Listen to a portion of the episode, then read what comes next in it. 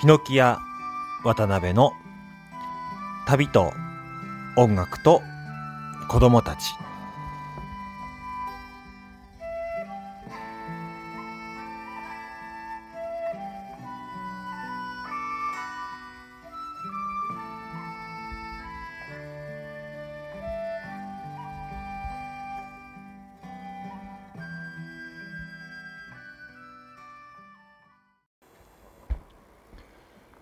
えっ、と、ここのところですね、勉強をするようになったんですね。まあ少しだけですけどね。まあ去年とかからかな、あの割とね、あの、お金のことだったり、世の中のことだったり、えー政治のことだったり、で、主に自分の場合ね、あの勉強の仕方っていうのが、これ最近改めて感じたんですけど、耳で勉強するっていうのが一番自分に合ってるなというか、スーッと入ってくるなと思ってね。っていうのはやっぱり、あの、音声で聞いたりだとか、あと、YouTube とかね、動画で勉強するってこともするんですけど、ほとんど画面を見ることなく耳だけで聞いて、あと、まあ、手、メメモしたりとかね、手を動かすとかは多少やるんですけれど、この耳学問っていうのが、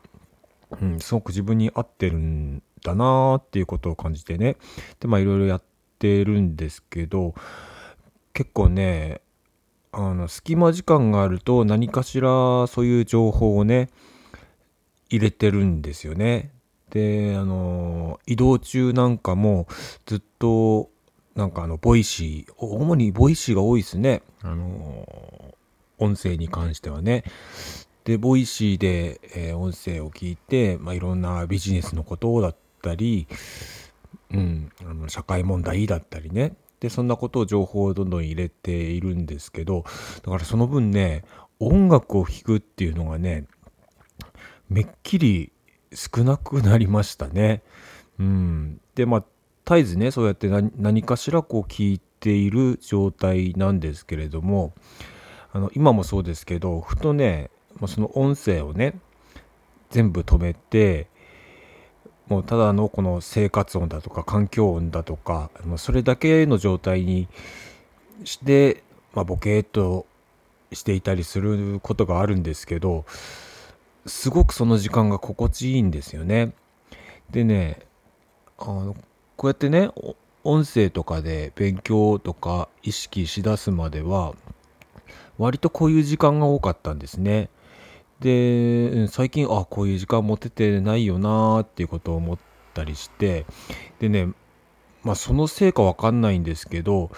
うん、特にね、今年に入ってから、この音声でもうずっと情報を聞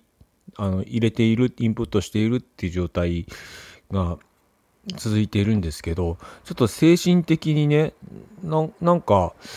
あまり良好じゃない感じになっていたんですね。でまあ、今も、なんか、決して心が健康じゃないなっていう状況って続いてて、これって結構ね、その、このフラットな状態っていうかな、あの、何も音のない状態っていうのを作ってなくって、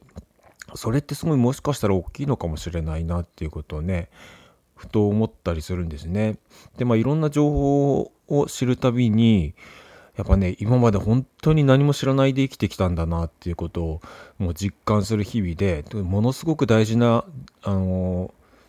ことっていうかな、えーをしてるなっていうね、あのいろんな、まあ、勉強するっていうことね、すごくいろんな重要なことを学んでるなと思うし、必要なことを学んでるなと思うしね。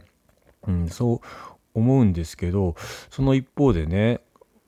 このフラットな状態、何も音のない、あの、情報の入ってこない状態っていうのを、やっぱり作ることは、すごく重要だなっていうことをね、あのーつくづく感じるんですね。だから最近ね、曲ができるとかね、なんか発想が浮かぶとか、あんまりないんですよね。やっぱりそういうのが浮かぶっていうのは、こういうフラットな状態な時なので、そういう時間を持てずに常に、まあ、インプットっていうかね、まあ、言うほど勉強してないようなね、感じでは気はするんですけど、もっともっとね、あのー、勉強してるっていうんなら、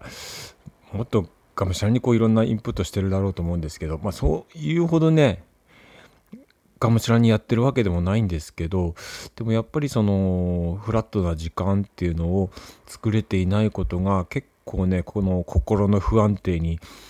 つながってるなと思うし、まあ、自分はねあのあくまでも、まあ、アーティストというかなんかものを作っていくようなね人間なので、うん、そこがこううまくいってないっていうのはねうん、これはやっぱり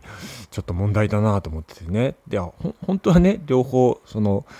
学んでいくっていうことと、えー、創作をしていくっていうことはね、えー、まあ、両輪でしっかりやっていかなきゃ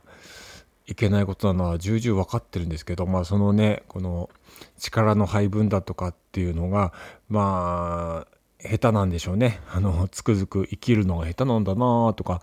思いながらいるんですけれども、うん。だからね、まあ、だからといって、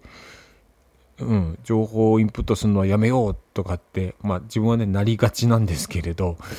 やっぱそこを上手にね、えー、両方とても大事なことなんで、